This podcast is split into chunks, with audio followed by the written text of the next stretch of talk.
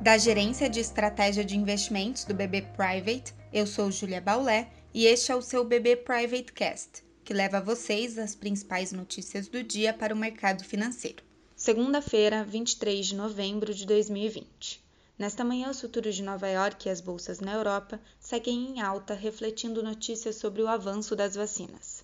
Uma das notícias é de que a vacina da AstraZeneca, em parceria com a Universidade de Oxford, teve eficácia média de 70%, chegando a 90% em alguns casos, mais um resultado positivo nessa corrida à imunização.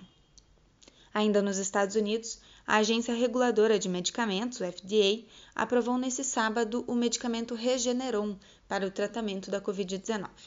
Este tratamento havia sido realizado por Donald Trump quando foi confirmado com a doença.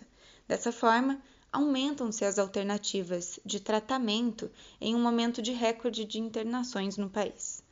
A agência FDA ainda pode aprovar, até dia 10 de dezembro, a autorização para o uso emergencial da vacina da Pfizer e BioNTech, o que permitiria a vacinação no país a partir do dia 12 de dezembro.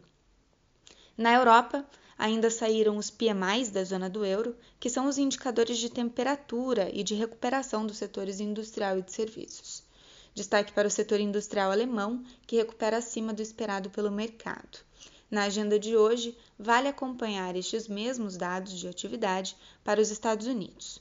Aqui no Brasil, o otimismo do exterior deve refletir positivamente na abertura, também em um movimento de correção após os fechamentos negativos de sexta-feira. No entanto, atenção ao movimento de sexta-feira, que levou à alta do dólar e elevação da curva de juros em um movimento de desconfiança com o fiscal, sem o avanço de pautas como o orçamento para 2021.